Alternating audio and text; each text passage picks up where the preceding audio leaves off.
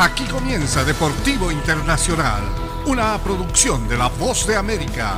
Les informa Henry Llanos.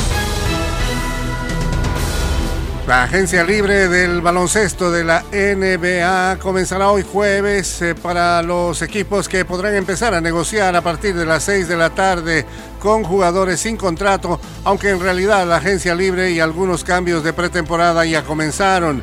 James Harden declinó el miércoles su opción de 47 millones de dólares para la próxima campaña con Filadelfia y se convirtió en agente libre, pero le informó al equipo que tiene intención de quedarse con un nuevo acuerdo que le dé flexibilidad a los 76ers para firmar otros jugadores este verano de acuerdo con una eh, persona al tanto de la situación y que habló con la prensa en condición de anonimato, debido a que ni Harden ni los 76ers confirmaron públicamente los planes.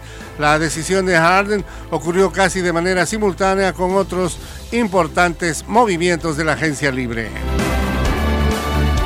En el tenis internacional, Novak Djokovic se instaló en la tercera ronda de Wimbledon tras aplastar ayer miércoles 6-1, 6-4, 6-2 a Tanasi Kokinakis en busca de su cuarto título consecutivo en el All England Club Djokovic ha redondeado una de sus mejores actuaciones del año al despachar a su rival australiano en un expedito trámite de dos horas en la cancha central.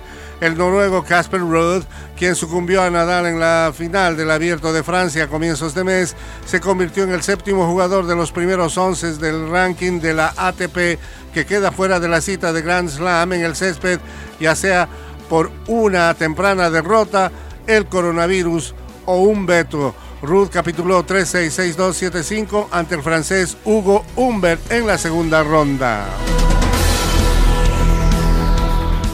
Y en el ambiente del automovilismo internacional, Nelson Piquet se disculpó ayer miércoles con Lewis Hamilton por el lenguaje racista que utilizó para referirse al siete veces mundialista.